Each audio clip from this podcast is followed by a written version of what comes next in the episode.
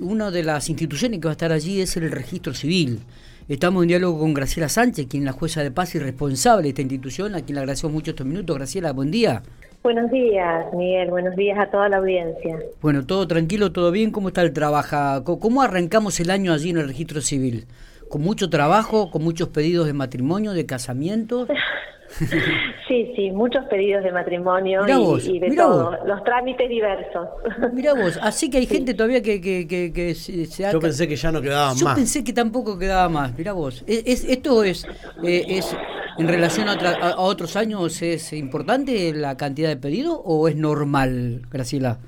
Y no tengo mucho punto de comparación, Miguel, porque, eh, bueno, hace poquito tiempo que estoy, viste que nuestros mandatos son de de cuatro años. Y bueno y tocó el año de pandemia en el que mucho tiempo estuvieron suspendidos los matrimonios.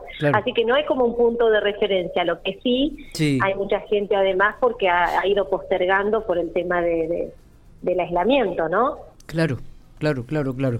Graciela, bueno, mañana arranca el Estado con vos, una, una medida que realmente dio muchos resultados el año pasado, porque la gente se volcó masivamente a estos lugares, y uno de los que más eran este, consultados y donde más llegaba era justamente la presencia del registro civil. Eh, ¿cómo, ¿Cómo esperan esta nueva eh, eh, arranque del Estado con vos y cuáles son las expectativas al respecto? Y las expectativas son siempre llegar a la gente desde nuestro registro civil y por supuesto que es este, en, a nombre del Ministerio de Gobierno, Justicia y Derechos Humanos que este, convoca a la Dirección General de Registros Civiles de La Pampa, que viene con los equipamientos para que trabajemos juntos para este registro civil de General Pico. Pero convengamos que es la presencia del Ministerio de Gobierno, Justicia y Derechos Humanos en Pico. Eh, digo, Y, y, la consulta es permanente con ustedes, ¿no? La gente se acerca, principalmente me parece por el tema del documento nacional de identidad. Sí, eh, lo que lo que la gente procura tener es el documento, el DNI, y como es una campaña siempre es gratuita, cuando es en, en, estas instancias siempre es gratuita, también aprovecha porque te imaginas que no es un trámite que eh, cuesta 300 pesos y si la familia es numerosa eh, se junta, o sea, tenés que abonar mucho dinero. Así que lo ideal es aprovechar estas campañas para poder cambiar de domicilio, para poder hacer un DNI que se haya extraviado y muchas veces aprovechan las mamás para hacer las actualizaciones de menores. Claro, claro. Eh, eh, para, pregunto, digo, para realizar este tipo de, de, trámites, ¿no? Eh, para ir anticipándonos también quizás, ¿Qué, ¿Qué, es lo que tienen que llevar la familia, la mamá, el papá, que si quieren renovar algún documento o como decís actualización? ¿Qué, qué, qué, elementos tendría que llevar? Los, los menores y las menores actualizan su CNI a los 8 y a los 15 años, o a los 14, mejor dicho. Em, cuando cumplen 15 ya tuvieron todo ese año de vencimiento, digamos, por mm. eso se, se actualiza. Eh, lo que tienen que tener en mano preferentemente, porque si no nosotros en ese ámbito tenemos que buscar en otro sistema y se hace muy, muy, muy tedioso en tiempo, es la partida de nacimiento. Los ah. menores tienen que hacer su DNI con partida de nacimiento en mano, las actualizaciones. Perfecto. Esa partida puede ser desactualizada, puede ser la primera que le dieron, puede tener 15 años, no importa.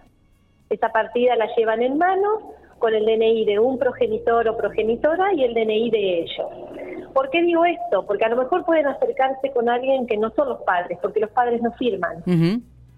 Firman ellos, tengan ocho, tengan, eh, sean menores de edad, firman los chicos y chicas. Bien. Bien, que, que me parece que este es un detalle importante lo que vos decís y me parece que también puede generar este, una, un, un trámite mucho más rápido si la gente, volvemos a reiterar, cada vez si tiene que hacer algún trámite con respecto a menores, que vaya con la partida de nacimiento en mano, porque esto va a agilizar el trámite indudablemente eh, en esta en esta nuevo inicio del Estado con vos. Eh, ¿qué, otro esto por un lado, y por otro, Miguel, perdóname, la, el DNI este, original de uno de sus padres padre o madre.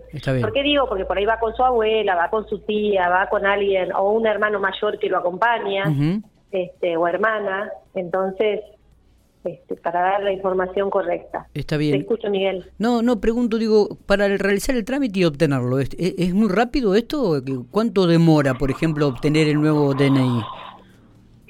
Eh, lo que se genera en ese momento es una constancia de DNI en trámite, que tiene hasta el número de trámite tan preciado, valga la redundancia, que es ese número que cargamos en montones de formularios últimamente. Mientras tanto pueden circular con ese con esa constancia, pero el DNI, digamos, en plástico o en tarjeta le llegaría aproximadamente al mes por un correo local. Perfecto. Perfecto. Eh, ¿Se puede tramitar el DNI digital como habitualmente ahora para que aparezca en mi Argentina?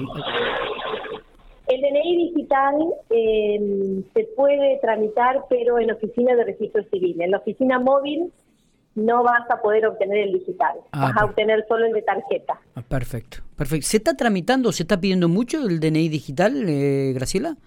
Sí, la gente joven eh, pide mucho, es la gente que maneja mucho mejor la tecnología. La gente más grande, la verdad que no nos interesa demasiado. eh, también es, este, es importante eh, saber que a veces eh, lo tenemos digital, pero para algunos trámites se los piden de las dos maneras. Sí, es verdad. O sea, digital sirve en algunas instancias y en otras se piden ambos. Es verdad, es verdad. Eh, bueno, eh, nos ha gustado charlar un ratito con vos, Graciela, porque me parece que le hemos brindado información a la gente, a la comunidad, principalmente a toda la gente del barrio Talleres que mañana va a estar este, con este eh, nuevo inicio del Estado con vos, si quieren realizar algún trámite de, en, el registro civil, más o menos has explicado qué es lo que tiene que llevar, qué es lo que tiene que contar, y, me parece que esto es muy, pero muy bueno para toda la comunidad. Así que, bueno, éxitos para mañana y esperemos que, la gente acuda y pueda resolver sus problemas. ¿eh? Gracias, Miguel. Y una cosita más, agregar, vos decís que la gente acuda. Lo ideal va a haber 10 encuentros en el año, uno por mes. Bien. Y vamos a ir a los diferentes barrios con el Estado con vos, ya lo ha anunciado la intendenta en conferencia de prensa. Así que lo importante es que por allí concurramos en esta oportunidad toda la gente del lado del club donde lo hacemos, que es Ferrocarril Oeste, ¿no? ¿Por qué digo? Porque después vamos a andar en otros clubes este, de otros barrios o en otras instituciones y por allí aprovechar la gente de, esa, de, esa jurisdicción, por decirlo, de esa ubicación. Está, está perfecto, está, se entiende perfectamente, se entiende perfectamente. Graciela, nos vemos, gracias, ¿eh? Abrazo grande. Bueno, un gusto, como siempre. Gracias, Miguel.